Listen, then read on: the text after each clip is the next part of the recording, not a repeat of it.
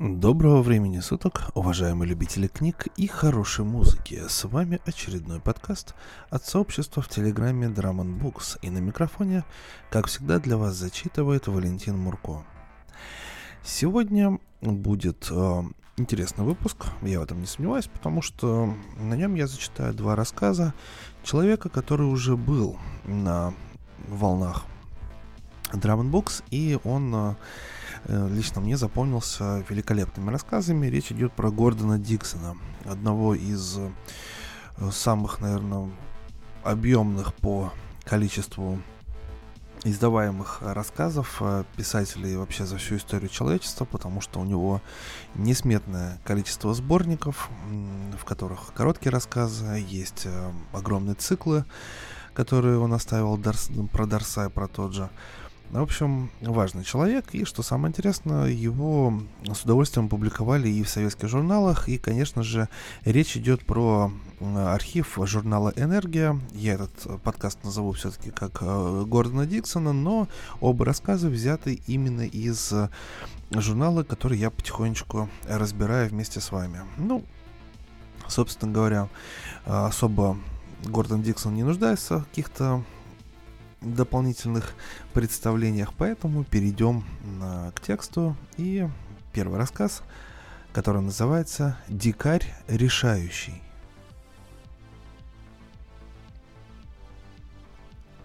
Тонкий луч света, проникнув сквозь жалюзи, в которых не хватало пластинки, ударил Арту Уиллоби прямо в глаза. «Черт возьми!» Пробормотал Арт. «Нужно когда-нибудь починить эту штуку». Заслонившись рукой от солнца, он дочитал заинтересовавшее его объявление в университетской газете. Арт был голоден, рот его непрестанно наполнялся слюной. Опершись худыми локтями о крышку стола, он внимательно перечитал текст. Требуются добровольцы для медицинских исследований. 1 доллар 60 центов в час жилье питание. Доктор Раб, комната 432, корпус А, университетская больница. «Питание», — громко произнес Арт. Он судорожно облизал губы. «Питание. И платить будут. Говорят, в больницах хорошо кормят. Если будут давать столько, сколько он захочет. Хотя, конечно, за доллар и 60 центов в час можно согласиться и без кормежки». «Я буду бережлив», — думал Арт. Положу все деньги в банк и стану брать понемногу. Ну-ка посмотрим. Одна неделя работы, 7 помножить на 24, помножить на 16, 268 долларов и 80 центов. Да, надолго не хватит, но другого выхода все равно нет, больше подработать негде. До университета ходу было минут 20. Арт поднялся на ноги, длинный, нескладный, снял старую кожаную куртку с крюка, где висели еще и его любимые волынки, положил логарифмическую линейку на стопку поэтических сборников в книжном шкафу. Проще будет потом найти, так как это самое неподходящее место Оставил немного хлеба и арахисового масла ручному еноту, спавшему в корзине для бумаг, и быстро вышел. «Там еще один», сказала Марджи Хансен, лаборантка доктора Хэнка Рапа. Она выглядела несколько встревоженной. «Думаю, вам на него лучше взглянуть самому». Хэнк удивленно поднял глаза. Это был невысокий, жизнерадостный человек с решительным лицом, лет около сорока. «Ну ладно, пусть войдет». Вошел Арт. На среднего студента он похож не был. Лицо очень умное, живое, худой неимоверно. Теперь Хэнк понимал, что смущало Марджа. «Вы студент нашего университета?» — спросил Хэнк, подозрительно глядя на ветхую куртку. «Ну да», — ответил Арт, надеясь, что его не спросят, в каком он колледже. А был он уже в шести, от театрального до инженерного. Его послужной список в любом из них был весьма достойным. Стыдиться было нечего, только вот объяснять трудновато. Вам объяснили цель наших опытов? Вы исследуете новые таблетки, которые позволяют долго не спать, верно? Сказал Арт. Ваша лаборантка мне все рассказала. Скажите, а вы сами не знаете какой-либо причины, которая мешала бы вам стать одним из наших добровольцев? Ну, я вообще-то мало сплю. Это не препятствие. С улыбкой успокоил его Хэнк. Мы не будем давать вам спать, пока не устанете. А сколько вы спите?» Спросил он, не очень интересуясь ответом, только чтобы молодой человек почувствовал себя спокойнее. «О, шесть или семь часов». «Это немного меньше обычного, но никак не может помешать. Эй, что с вами?» Хэнк резко выпрямился в кресле. Арт явно из последних сил боролся с совестью. Его лицо сморщилось. «В, в неделю», — прошептал Арт. «В неделю? Вы...» Хэнк внимательно посмотрел на своего посетителя. «Вы хотите сказать меньше часа за ночь?» «Нет. Я обычно дожидаюсь конца недели. Утром, в воскресенье, например, очень удобно. В это время все равно люди все спят. И я отделываюсь от сна одним махом. Арт наклонился вперед и умоляющим жестом положил свои длинные руки на стол Хэнка. «Может быть, вы меня все-таки возьмете, доктор? Мне очень нужна эта работа. Положение у меня отчаянно. Используйте меня в качестве контроля или еще как-нибудь». «Не беспокойтесь», — мрачно сказал Хэнк. «Вы уже получили эту работу. Если все сказанное вами правда, то вы нам нужнее, чем все остальные добровольцы вместе взятые». «Ну что же», — сказал Хэнк через 10 дней. Уиллоби явно меня не дурачил. Хэнк разговаривал с доктором Арли Боном из отдела психологии. Арли тоже был невысокого роста, зато на 50 фунтов тяжелее и на 15 лет старше Хэнка. Они сидели в кабинете Хэнка и курили над остатками ланча. «Вы в этом уверены?» — спросил Арли, вздымая светлые брови к лысому круглому черепу. «Арли, 10 дней». «И никаких галлюцинаций?» «Нет». «Я этому не верю». «Прошу прощения». «О, не вам, Хэнк, я не хотел вас обидеть. Но этот парень каким-то образом жульничает. Вероятно, тайком принимает стимуляторы». «А зачем ему это нужно? Мы бы сами дали ему любые стимуляторы. Но он не хочет. А главное, 10 дней, Арли. 10 дней, а вид у него такой, будто он только что проспал 10 часов в своей постели». Хэнк раздавил в пепельнице недокуренную сигарету. «Он не обманывает. Он феномен. А как он в умственном отношении? Я связался с университетским бюро тестов. Там Арт чистится в разряде гениев. Он начинал учиться в шести различных колледжах и ни один не окончил. Вначале Уиллоби получает высшие оценки по всем предметам, потом перестает ходить на занятия и, наконец, переводится в другое место. Арли. Хэнк понизил голос, сверля собеседника глазами. Я думаю, что мы имеем дело с совершенно новым видом человека. Это мутант. Хэнк. Промурлыкал Арли, кладя ногу на ногу. Когда вы доживете до моих лет, вы перестанете ждать чуда. Этот мальчик обладает некоторыми физическими особенностями. Несомненно умен и обманывает вас. Вы ведь знаете теорию о сне и психическом здоровье. Человек, надолго лишенный сна, проявляет признаки психического расстройства – Ясность мышления нарушается. Он галлюцинирует, впадает в ярость, без видимых причин, неадекватно реагирует на шутки. У Артура, у Уиллоби нет ничего подобного. Это точно. Вот как? Интересно. Арли поднял свою пухлую квадратную ладошку. Тогда разрешите продолжить. Как мы объясняем перечисленные явления? Мы предполагаем, что функция сна не исчерпывается отдыхом и восстановлением сил – мы, люди, когда спим, почти постоянно видим сны. И в этих снах мы вновь переживаем, доводя до, возможно, более удобного нам завершения, свои несчастья, разочарования, страхи. Таким образом, сон – предохранительный клапан, позволяющий нам не сойти с ума, несмотря на неизбежный при нашей жизни психический стресс. Согласен. Нетерпеливо бросил Хэнк. Но Арт... Теперь возьмем другую сторону так называемый проблемный решающий механизм. На протяжении столетий считалось, что человек сознательно подходит к решению интеллектуальных проблем. Последние же исследования привели к появлению совершенно иной точки зрения, кое я... Арли уютно сложил руки на круглом животике. Был, вероятно, первым и наиболее активным сторонником. Очень может быть, что человек по сути своей не способен сознательно решить новую для него интеллектуальную проблему. «Что?» Хэнк непонимающе посмотрел поверх заваленного бумажными пакетами стола на самодовольно улыбавшегося Арли. «Что?» «Не способен. Сознательно». Арли с видимым удовольствием выпускал из круглого рта круглые обкатанные слова. «Под чем я подразумеваю?» — продолжал он что человек не располагает сознательным механизмом для решения новых интеллектуальных проблем. Он склонил голову на бок и замолчал. «Говорите дальше». Взорвался Хэнк. Арли нахмурился. «Давайте я сначала обрисую вам так называемую новую проблему». И он величественно покачал толстым пальцем. Хэнк весь передернулся, он терпеть не мог, когда его поучали. Пусть вы приближаетесь в автомобиле к дотоле неизвестному вам перекрестку. Это новая проблема вождения по дорогам?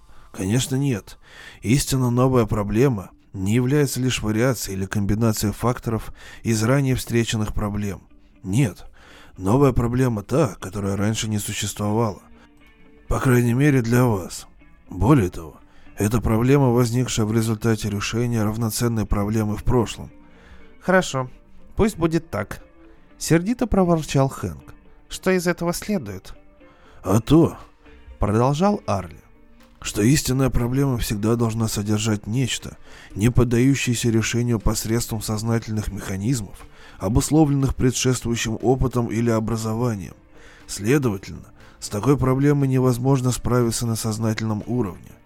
А логика сознательной мысли подобна скелету слона, позволяющему семи тоннам его туши двигаться шагами шести с половиной футов длиной, однако абсолютно исключающему прыжок через семифутовый ров, огораживающий зоопарк. В решении истинной проблемы необходимо преодолеть пропасть, не имея даже намека на опору. Вот представьте себе, Хэнк, вы попали в положение, когда вы не умеете, но вам непременно нужно летать. Что вы будете делать? Лучше вы мне это скажите. Надулся Хэнк. «Ответ простой», — сказал Арли с улыбкой. «Вы летаете». «Но вы же только что сказали, что я не могу», — рявкнул Хэнк. «То, что я сказал, представляет собой две вещи. Первое. Вы не умеете летать. Второе. Вам нужно летать. Вы, разумеется, цепляетесь за первое, что автоматически исключает второе. А я утверждаю, что вы должны ухватиться за второе, тогда исключенным окажется первое. Так вот, ваш сознательный, умудренный опытом логический ум знает, что вы не можете летать. Сама идея представляется ему глупой, он даже не станет серьезно этим заниматься. Но ваше подсознание, ого! А что вы можете сказать о моем подсознании? Э, видите ли, оно не связано канатами логических процессов. Если ему нужно решение, оно ищет решение. Как просто? Ну, Арли нахмурился. Это не так просто. Вначале ему нужно включить свой вспомогательный двигатель, который мы назовем интуитивным механизмом. Вот тут и начинаются фокусы. Потому что интуитивный механизм – это бурная деятельность и никакой дисциплины.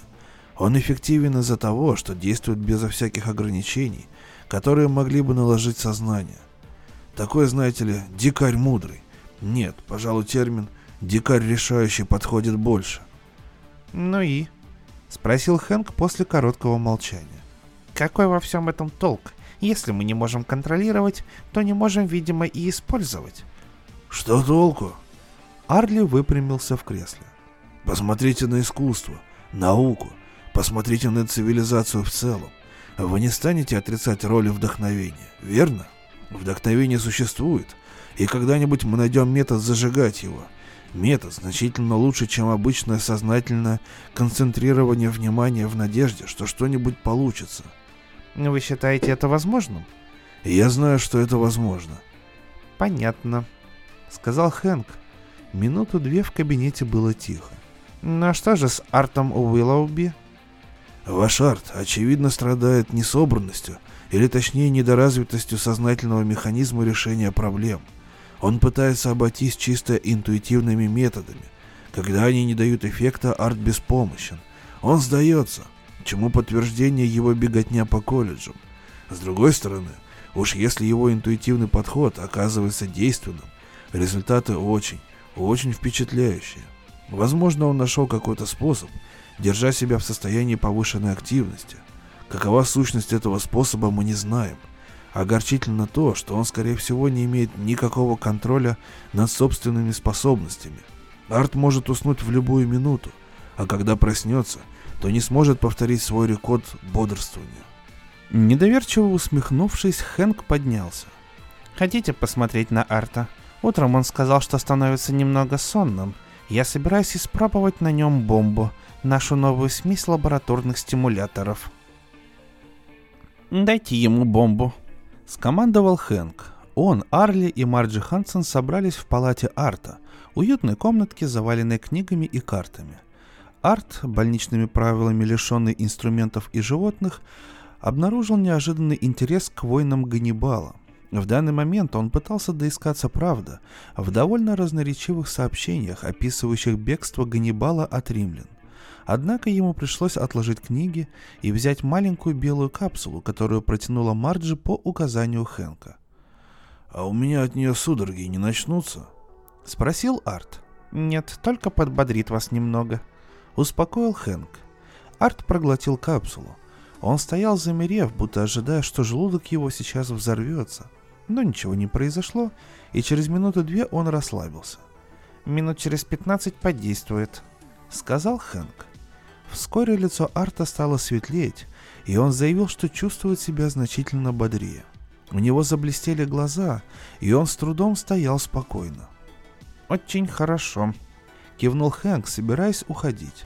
«Марджи сейчас будет исследовать ваши реакции. Идите в лабораторию». «Я прекрасно себя чувствую», Чудесная пилюлька. Трещал Арт, следуя за Марджи к дверям. Время покажет. Проворчал Арли в ответ на немой вопрос Хэнка. Кстати, о времени. Заметил Хэнк. У меня в кабинете есть кофеварка. Найдется у вас время выпить чашечку? И не отрицайте, говорил Хэнк, сидя над полупустой чашкой в своем кабинете, куда он привел Арля. «Я вас слышал, я вас четко и ясно слышал. А вы сказали, если человек на это настроится, очень настроится, он сможет летать». «Вовсе нет. Я говорил чисто академически», — живо возразил Арли. «Если я рассматриваю теоретически некоторые фантастические идеи, это еще не значит, что я позволю колоть мне ими глаза». «Конечно же, никто не может летать. Но, согласно вашим идеям, получается, что кто-нибудь, вроде Уиллоуби, сможет летать, если нажмет в себе нужные кнопки. Ерунда, он ни в коем случае не полетит. По коридору пробарабанили бегущие женские ноги. Дверь распахнулась, и в кабинет влетела потрясенная Марджи. Она судорожно схватилась за край стола и замерла, тяжело, со свистом, дыша открытым ртом. «Что случилось?» «Арт!» С трудом выдавила из себя Марджа. «Вылетел из окна лаборатории!» Хэнк вскочил на ноги и подвинул ей свой стул. Марджа опустилась на него со вздохом облегчения. «Чепуха!» — заявил Арли. «Иллюзия! Или наоборот?» Он хмуро посмотрел на Марджа. «Коллюзия! Тайный сговор, иначе говоря!» «Ну, отдышались? Что случилось?» — требовательно спросил Хэнк. Марджи кивнула и сделала глубокий вдох. «Я исследовала его реакции при помощи различных тестов», — сказала она. Он болтал что-то несусветное и не мог устоять на месте. Протита Квинтия Фламиния, проблему трех тел, соус графиня Валеска, семейство Серфида, отряда Диптера — все вперемешку. Какую чушь он нес! И вдруг нырнул в открытое окно. «Нырнул? Вы же только что сказали, вылетел!» «Так ведь лаборатория на третьем этаже!» — вскричала Марджи, едва сдерживая слезы. Дальнейший допрос показал, что когда Марджи подбежала к окну, ожидая увидеть на траве тремя этажами ниже обезображенный труп Арта, она обнаружила, что Арт раскачивается, уцепившись одной рукой за ветку дуба. На ехидное замечание Арля последовал ее язвительный ответ. Ближайшая ветка, способная выдержать человека, находится в пяти метрах от окна, из которого Арт выпрыгнул, упал или нырнул. Потом, по словам Марджа, Арт испустил несколько тарзаноподобных воплей и спрыгнул на землю. Последним, что она видела, был Арт в пижамных штанах и расстегнутой рубашке, бегущий по газонам университетского городка. Время от времени он высоко подпрыгивал, будто от избытка переполнявшей его энергии. Примерное направление движения – северо-запад, то есть к городу. «Поехали скорее!» Хэнк первым бросился к своей машине, припаркованной у здания больницы. Они напали на след Арта у стоянки такси. Ждавший там водитель вспомнил, что некто, очень похожий на Арта, взял машину, принадлежавшую той же компании.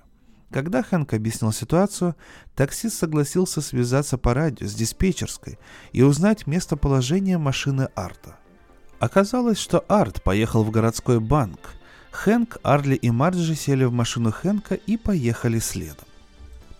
В банке они узнали, что Арт уже там был и ушел, оставив за собой некоторое смятение.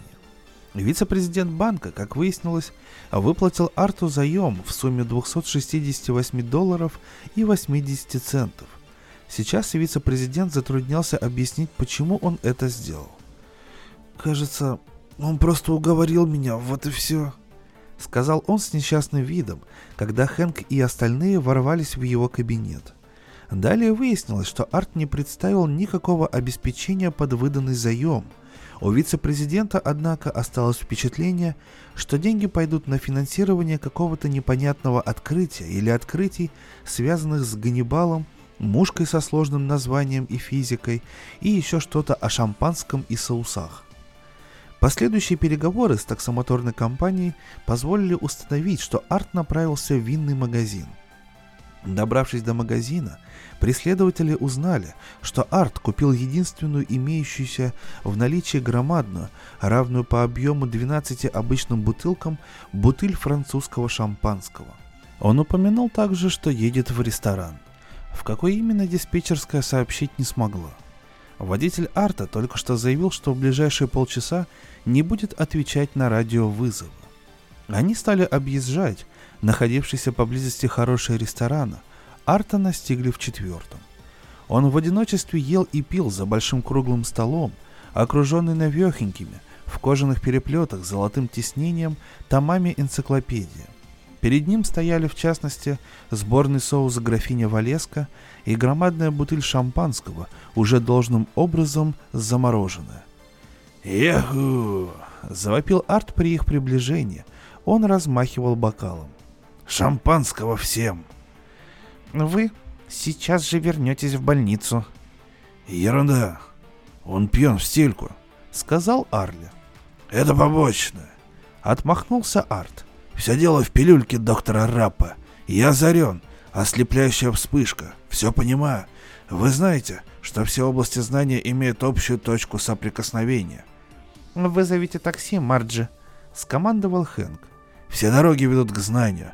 Вот вы хотели бы говорить на трех тысячах, четырех сотнях и семидесяти одном языке?» Арт продолжал трещать. «Ну, конечно», — успокаивающе сказал Арли.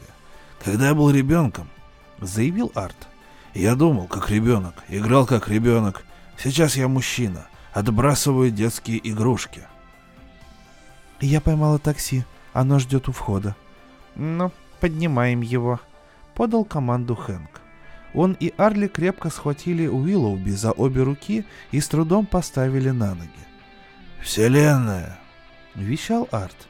«Имеет всего два дюйма в поперечнике».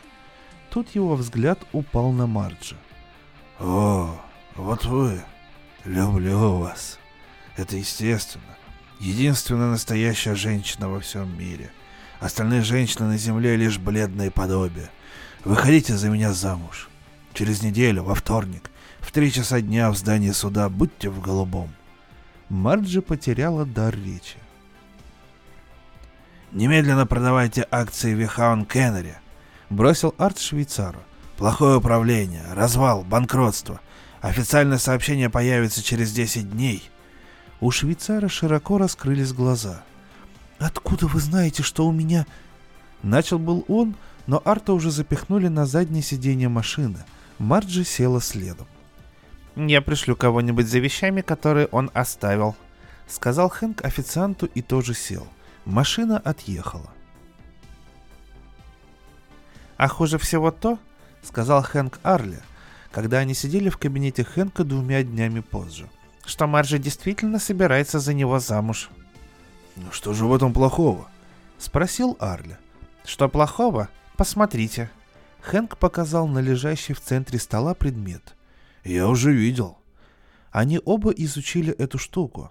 По виду обычный переносной телефон со шнуром и вилкой. Вилка, однако, была включена в маленький картонный ящичек, наполненный мешаниной из частей дешевого радиоприемника, а ящичек вообще ни к чему не подключался. «Какой там номер-то? Ах, да!» — сказал Арли. Он взял трубку и набрал номер. Потом повернул ее так, что они оба могли слушать. Из трубки послышалось негромкое жужжание, потом в кабинете зазвучал тоненький чистый голосок. Точное время 8.47. Температура 18 градусов выше нуля. Ветер западный, скорость 8 миль в час. А в районе Энкоридж ожидается облачная погода, легкий снег. В других районах Аляски Арли вздохнул и повесил трубку. Когда мы его привезли, он за 40 минут соорудил эту штуковину, потом уснул и проспал 7 часов. Ну и что прикажете с ним делать? Застрелить, что ли? Я ведь должен чувствовать ответственность перед человечеством, если не перед Марджи. Он полностью пришел в себя? Да, он совершенно спокоен. Но что мне с ним делать? Гипноз. Вы все время к этому возвращаетесь, я не понимаю. Мы должны, пояснил Арли. Подавить связь его сознания с интуитивным механизмом. Перегородка между ними, обычно существующая перегородка, оказалась у него, видимо, необычайно тонкой. Длительная бессонница в сочетании с резкой стимуляцией, вызванной вашей бомбой, привели его к прорыву, скажем, к дикарю решающему. Реши, и сидящий в его голове дикарь решающий немедленно дает ответ. Но, Арли, что теперь со всеми нами будет? Я выпистывал чудотворца, который, вероятно, сможет передвинуть североамериканский континент в южные широты, если захочет. Только вот этот чудотворец весьма легкомыслен. Конечно, по отношению к нему я чувствую ответственность врача. А как же быть с моей ответственностью перед остальным человечеством? А вы просто верните его в первоначальное состояние. Спокойно сказал Арли.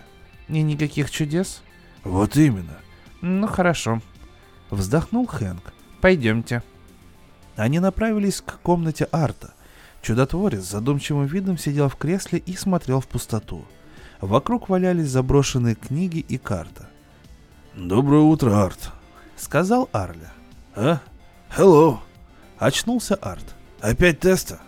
«В некотором роде», — ответил Арли. Он достал маленький ящичек с картонным диском на который были нанесены перемежающиеся черные и белые спирали. Потом размотал длинный тонкий шнур и подключил ящичек к сети. Диск начал вращаться. «Внимательно наблюдайте за диском», — сказал он Арту, поставив ящичек на стол. Арт замер, уставясь на кружащиеся спирали. «Что вы там видите?» — спросил Арли. «Как будто спускаешься в туннель». «Верно. Представьте себе, что вы действительно спускаетесь в туннель. Вниз, вниз, вниз. Быстрее, быстрее, быстрее. Минуты полторы он продолжал говорить, тихо и настойчиво. Арт погрузился в глубокий сон.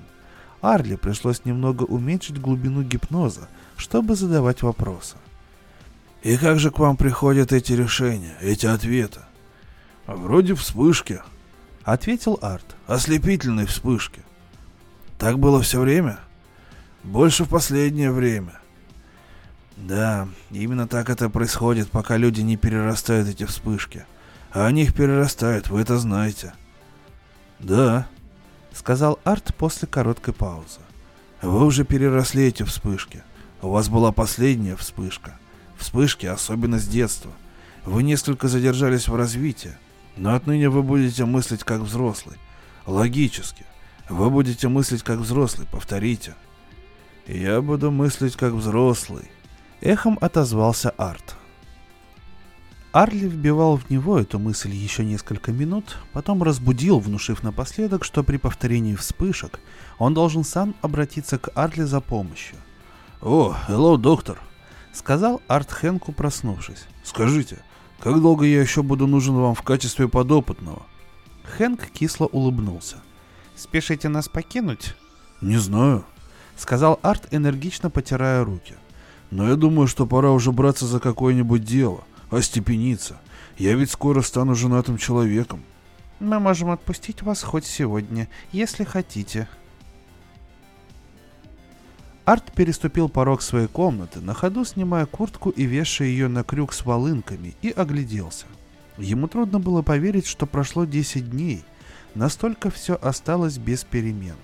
Даже енот по-прежнему спал в корзине для бумаг. Очевидно, хозяйка дома не забывала о зверьке, регулярно кормила его. Арт немного беспокоился об этом. Единственное, Арту показалось, что сама комната как бы стала меньше. Он сделал глубокий энергичный вдох, сел за стол, достал карандаш и бумагу. Солнце пустило тонкий луч света сквозь жалюзи, в которых не хватало пластинки, и на миг ослепило Арта. «Черт возьми!» — воскликнул он. «Нужно когда-нибудь...» Вдруг он замер, не успев донести руку до глаз, и улыбнулся. Открыв ящик стола, вынул тяжелые кухонные ножницы — разрезал веревки, удерживающие с двух сторон нижнюю пластинку жалюзей, и прикрепил ее на место недостающей верхней. Продолжая улыбаться, он взял карандаш и, думая о чем-то другом, изобразил имя Марджа и сердце в верхнем левом углу. Кончик карандаша двинулся к середине листа и застыл. Потом быстро заскользил по бумаге. То, что чертил Арт, было своего рода приспособлением для защиты его глаз от солнца. В то же время это оказалось, однако, и чертежом куполообразного всепогодного щита, способного круглый год укрывать город диаметром в 10 миль.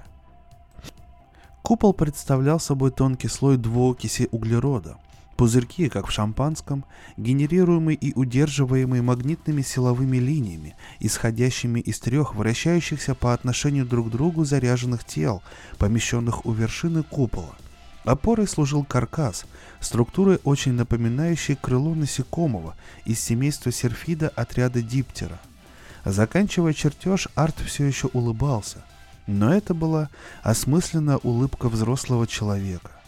Хэнк и Арлин не ошиблись в своей оценке. Он всегда был мотыльком, играючи порхал от идеи к идее, но тем не менее он представлял собой весьма неподходящий объект для гипноза, был полон внутреннего, неосознанного сопротивления. А скоро у него будет жена, о которой нужно заботиться. Так что трудно сказать, остались бы Хэнк и Арли довольны, если бы видели Арта в эту минуту. Его новый образ мышления был взрослым, значительно более взрослым, чем могли бы предположить те двое. Что касается чудес, он перестал играть в этой области. Теперь он работал. Ну что ж, дорогие друзья, такой вот интересный рассказ от Гордона Диксона про то, что любая энергия, какая бы она ни была, она должна быть заключена в какие-то рамки, иначе получается хаос. Но если направить ее в нужное русло, то получается вполне приемлемый результат. Ну что ж, не будем затягивать, и я хочу зачитать еще один рассказ Гордона Диксона, также из архива журнала «Энергия», который называется Парадокс. Кэрри Харман не был бездарностью. У него хватило ума, чтобы выбить себе место юрисконсульта, а на Венере это не так просто. И у него хватило прозорливости, чтобы закрепить свое положение женитьбой на дочери главы крупной фирмы по экспорту лекарств. Жена Кэрри была вспыльчива, и временами с ней было трудно ладить. Впрочем, она имела глупость любить его – а поскольку он не любил ее вовсе, то во время ссор просто исчезал на несколько дней и ждал, пока страх потерять его навсегда не приведет ее к должному смирению. Каждый раз Кэрри скрывался в новом, надежном месте, чтобы прошлый опыт и знания его привычек не помогли жене разыскать его. Ему даже доставляло удовольствие выдумывать новые немыслимые тайники, а их поиски стали его любимым занятием. Вот почему у Кэрри было прекрасное настроение, когда серым зимним днем он без приглашения приземлился на метеорологической станции Берка Макентайра, высоко в одиноких горах, остроконечная гряда на пустынном побережье Венерианского Северного моря. Кэрри на несколько минут опередил снежную бурю, и теперь его маленький двухместный вертолет был надежно укрыт Еда из лучших хозяйских запасов ублажала его желудок, а сам он сидел, наслаждаясь покоем и слушая, как ледяные ветры со скоростью 150 миль в час бессильно разбиваются о сводчатую крышу. «Еще 10 минут, и мне пришлось бы туго», — сказал он Берку. «Туго», — фыркнул Берг. Это был высокий, плотный блондин с крупными чертами лица, относившийся с добродушным презрением ко всем, кроме метеорологов. «Вы там в низине слишком привыкли к жизни в своем райском саду. Еще 10 минут, и тебя бы расплющило на одной из этих вершин. Пришлось бы тебе дожидаться, пока весенняя поисковая партия нашла твои кости». Кэрри недоверчиво рассмеялся. «Не веришь? Можешь проверить», — сказал Берг. «Бери свою стрекозу и вперед, если тебе так хочется». «Ну уж нет», Кэрри широко улыбнулся, блеснув зубами. «Я здесь слишком удобно устроился. Хорошо же ты встречаешь гостей, сразу вышибаешь на улицу в бурю». «Смотря каких гостей», — пробурчал метеоролог. «Мы распрощались с тобой после выпускного вечера, шесть лет, а тебе не было ни слуху, ни духу, и вдруг ты заявляешься». «У меня был внезапный порыв», — сказал Керри. «Это мое главное жизненное правило. Всегда повинуйся внезапным порывам, Берг. Это придает вкус жизни. И в два счета сводит в могилу. Добавил Берг. Это если у тебя дурные порывы. Ну, хватит спорить. Лучше расскажи что-нибудь о себе. Какова жизнь отшельника? Чем ты занимаешься? Чем я занимаюсь? Я работаю. Но как? Запускаешь в небо шары зонда, набираешь ведро снег и определяешь, сколько всего выпало, наблюдаешь за звездами или как-нибудь еще?» Берг покачал головой и снисходительно улыбнулся. «Ничего такого романтического я не делаю. Просто сижу за столом и готовлю данные о погоде для передачи в медиацентр столицы». «Ага», — произнес Кэрри, укоризненно грозя ему пальцем. «Вот я тебя и поймал. Ты работаешь спустя рукава, но кроме тебя никого нет. Кто же занимается наблюдениями? Машина, конечно. На таких станциях есть электронный мозг. Еще лучше. Ты сидишь здесь в тепле и довольстве, а какой-то бедный маленький электронный мозг возится в снегу и делает за тебя всю работу. Сам того не ведая, ты очень близок к истине. За последние годы в оборудовании наших станций произошли удивительные изменения. Кэрри насмешливо улыбнулся. «Да-да», — продолжал Берг. В глазах его появился огонек. Наша ЭВМ — это последнее слово техники. По правде говоря, ее только недавно установили. Еще недавно у меня был простой коллектор и компьютер. Коллектор собирал данные о погоде вокруг станции и выдавал их мне. Я загружал ими компьютер, тот некоторое время пережевывал их и выдавал результаты, которые снова надо было обрабатывать для передачи в центр. Очень утомительно, без сомнения. Пробормотал Кэрри, протянув руку за стаканом, удобно стоявшим на столике около кресла. Берг, увлеченный собственным рассказом, не обращал на него внимания. Приходилось попотеть, потому что данные поступали без перерыва, и я никогда не успевал вовремя. Станция вроде нашей — центр обработки наблюдений, поступающих с технических приборов, а они расположены на территории в 500 квадратных миль. И все, что я, человек, успел делать, это извлекать самое главное из докладов и представлять краткую сводку для компьютера. Кроме того, я отвечал за станцию и за себя, а теперь...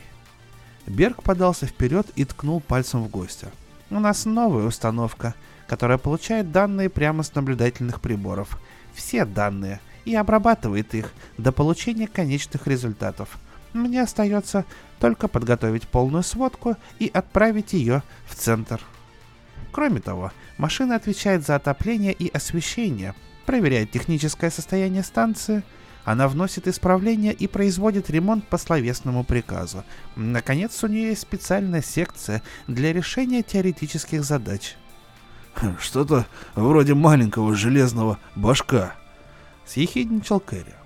Он привык, чтобы с ним носились, и его раздражало, что Берг больше восхищен своей машиной, чем блестящим и интересным гостем, приехавшим скрасить жизнь отшельника. Берг взглянул на него и усмехнулся. «Нет, Кэрри, большая железная богиня». «Все видит, все знает, все говорит. Вероятно так, никогда не ошибается. Непогрешимо». «Можно сказать и так», Все еще с улыбкой ответил Берг.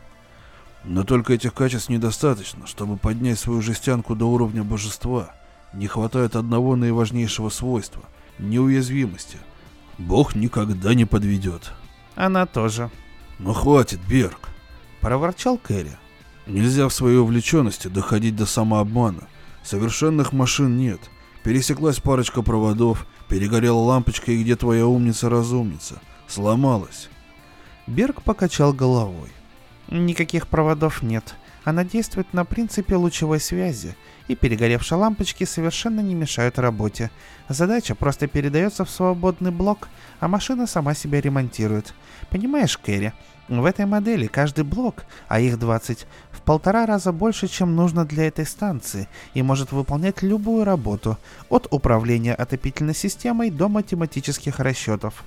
Если какая-нибудь задача окажется слишком сложной для одного блока, к нему просто подключатся другие, столько, сколько нужно для ее решения. Ага. Но если отыщется такая задача, для которой потребуются все блоки и даже больше, ведь машина перегрузит их и сгорит. Ты все время ищешь, как бы придраться. Правда, Кэрри? Произнес Берг. Я отвечу на твой вопрос. Нет, она не сгорит. Теоретически возможно, что машина столкнется с задачей, для решения которой понадобятся все блоки, или их даже не хватит. Например, пусть наша станция вдруг стартует в воздух и начнет полет. Блок, который первым почувствует это, будет просить помощи, пока все другие блоки не подключатся к решению задачи. Но даже тогда машина не перегрузится и не сгорит. Блоки будут просто решать и решать задачу, пока не разработают теорию, объясняющую, почему мы летим по воздуху, и как нам вернуться обратно к своим повседневным делам. Кэрри выпрямился и щелкнул пальцами. Тогда это просто. Я сейчас пойду к твоей машине и скажу по каналу связи, что мы летим по воздуху. Берг захохотал во все горло. Керри, дурная твоя башка. Неужели ты думаешь, что люди, которые изобрели машину, не учли возможность словесной ошибки? Ты говоришь, что станция летит по воздуху. Машина тут же проверяет это с помощью собственных наблюдений, вежливо отвечает «Простите, ваше утверждение неправильно» и все забывает. Глаза Кэрри сузились, на скулах выступили пятна, но он продолжал улыбаться. «Есть еще теоретическая секция», Пробормотал он. «Да, есть». Веселясь вовсю, ответил Берг.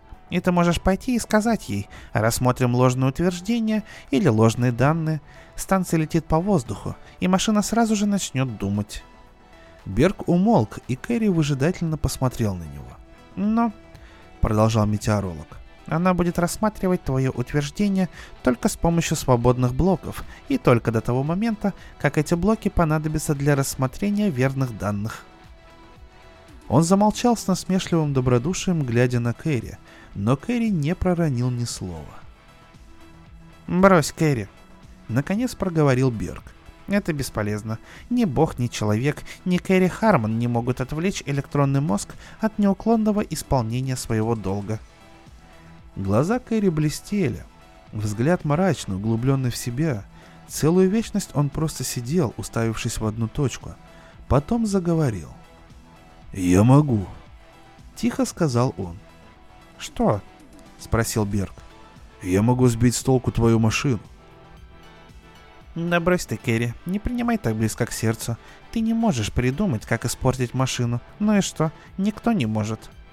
«Я сказал, могу», Заруби себе на носу. Это невозможно. И давай поговорим о чем-нибудь другом. Спорим на пять тысяч кредиток. Кэрри говорил все с большим воодушевлением. Что если ты подпустишь меня на минуту к машине, я полностью выведу ее из строя. Мне не нужны твои деньги, хотя пять тысяч равны моему годовому жалованию. Твоя беда в том, Кэрри, что ты никогда не сможешь смириться с проигрышем. Все, оставь это. Бог с этим. Или согласись, или заткнись», — сказал Керри. Берг глубоко вздохнул. «Послушай», — начал он, и в его низком голосе зарокотал гнев. «Наверное, я виноват, что наускал на тебя, на эту машину, но не думай, что меня можно силой заставить признать твою правоту. Ты не имеешь понятия об устройстве машины и не представляешь, насколько я уверен в ней. Чтобы взять меня на пушку, Ты предлагаешь пари на астрономическую сумму. Значит, если я откажусь, ты будешь считать, что выиграл. Ну так знай, я уверен на сто процентов и отказываюсь с тобой спорить, потому что с моей стороны это грабеж. И кроме того, стоит тебе проиграть, ты возненавидишь меня на всю жизнь. Пари остается в силе, упрямо сказал Кэрри. Хорошо. Вскакивая, прорычал Берг. Хочешь спорить? Пожалуйста, по рукам. Кэрри встал, ухмыляясь, вышел вслед за Берком из уютной гостиной и пошел по коридору с обшитыми металлом стенами и сверкающими лампами на потолке. Они быстро дошли до стеклянной стены со стеклянной же дверью, за которой находилась машина. Здесь Берг остановился. «Если ты хочешь общаться с ней с помощью слов, говори вон в то решетчатое отверстие. Но если ты Думаешь применить силу, можешь сразу оставить эту затею. Система освещения и отопления не имеет ручного управления, даже на случай чрезвычайных обстоятельств. Их питает небольшой ядерный реактор, следит за ним только машина. Ну, есть еще автоматическое устройство для охлаждения реактора, если в машину попадет молния или произойдет еще что-нибудь в этом роде. Экранирование такое, что его за неделю не прошибешь.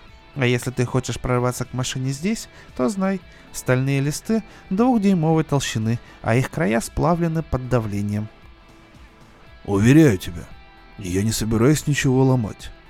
Берг внимательно посмотрел на него, но Кэрри скривил губы в улыбке, в которой не было ни тени насмешки. «Хорошо», — произнес Берг, отходя от двери. «Тогда вперед. Мне подождать здесь или тебе нужно, чтобы я ушел?»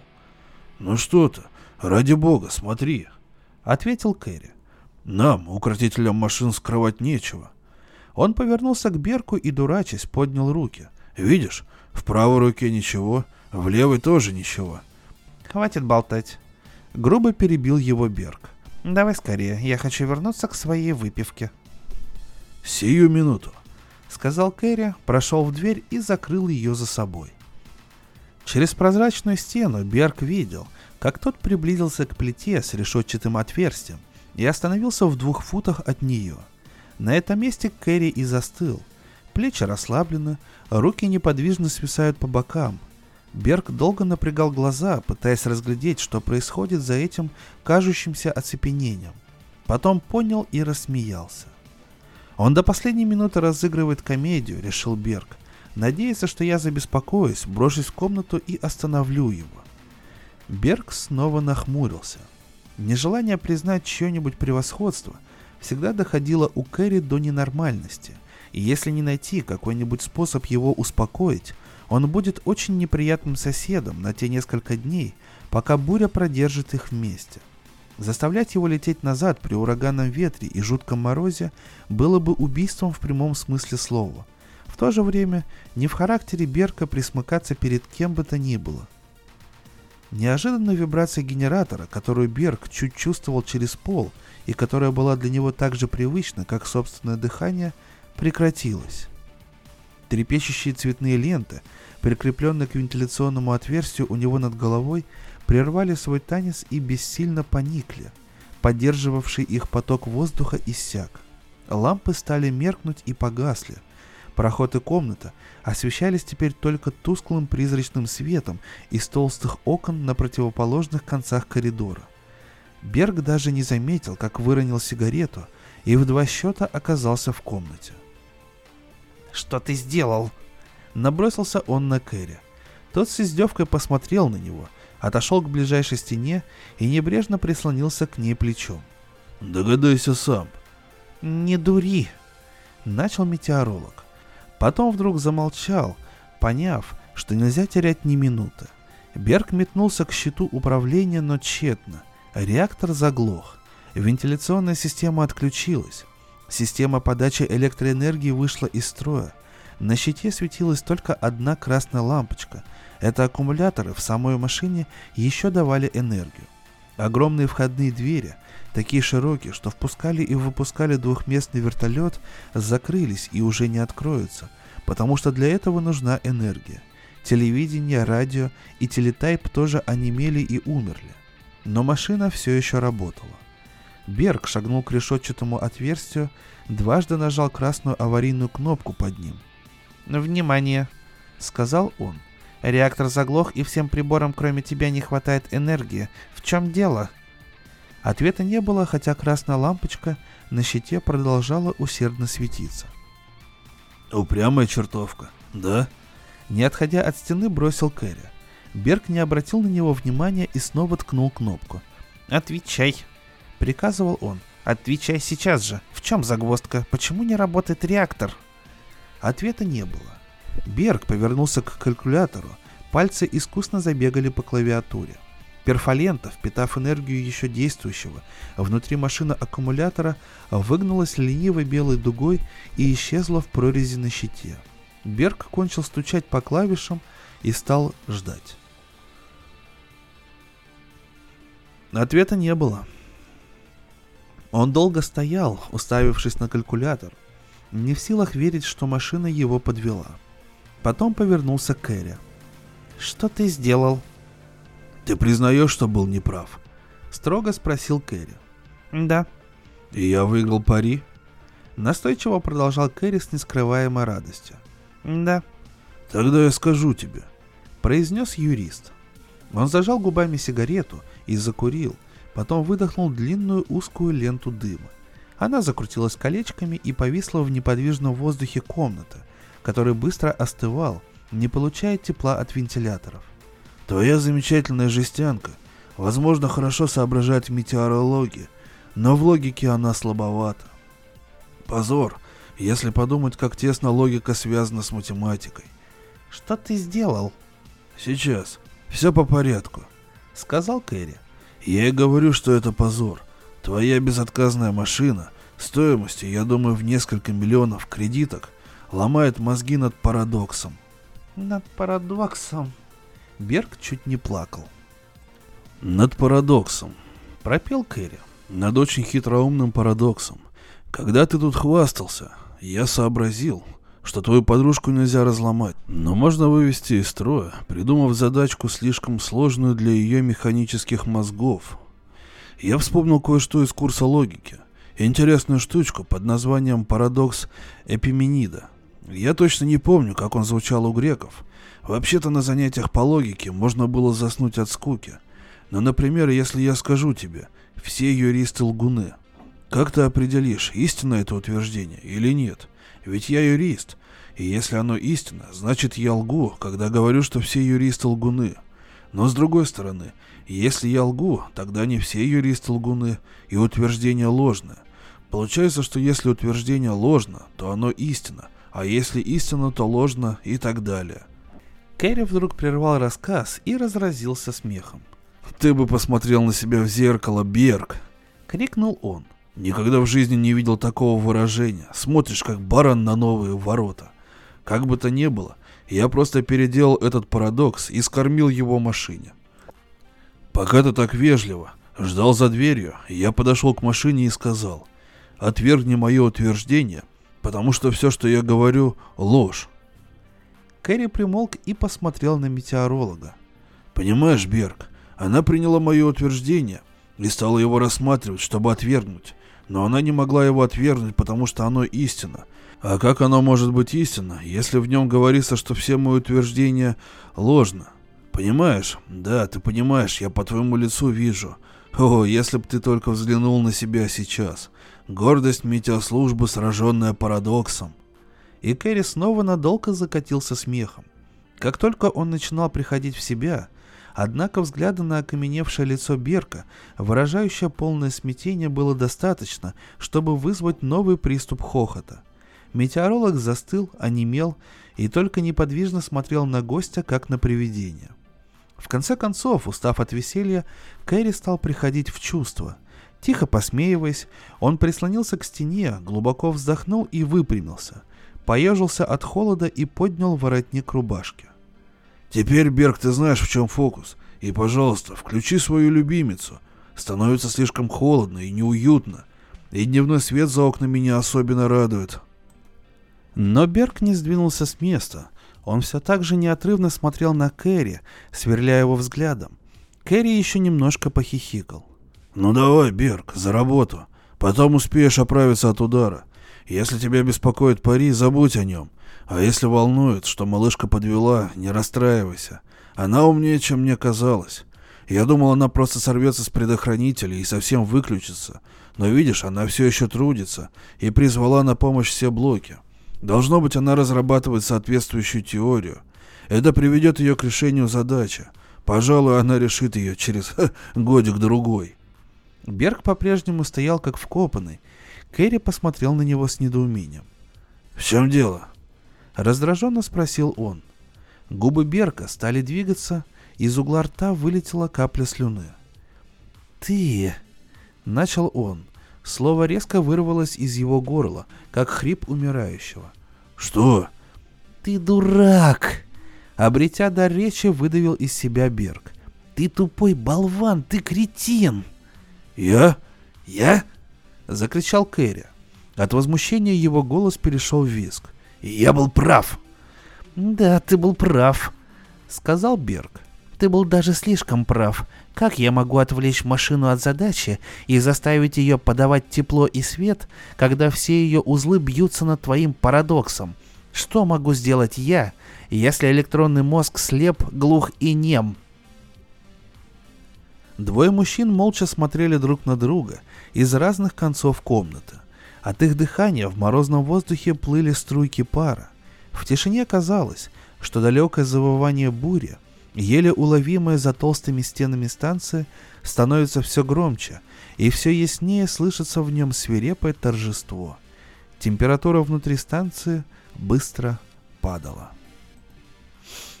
Ну, как всегда, отличный рассказ от Гордона Диксона. Великолепный, и концовка замечательная. И я заметил, кстати, что в обоих сегодняшних рассказах такой тонкой нитью пролетала тема полетов. Судя по всему, фантаста на тот момент действительно волновал, чтобы левитация, чтобы здания или люди могли летать, и он постоянно об этом упоминал. Ну, может быть, это просто как теория. Но в любом случае, оба сегодняшних рассказа получились просто великолепными. Огромное спасибо за прослушивание. На микрофоне для вас, как всегда, работал Валентин Мурко, сообщество в Телеграме Drum Box и огромное спасибо, что доверяете свои уши э, моему голосу. Если вам понравился выпуск и есть желание э, поддержать меня и проект мой, то ссылочки, ссылочки и номер карты будет прикреплен к посту, как всегда. Вот, мне будет очень приятно. Огромное спасибо и до новых встреч, дорогие слушатели.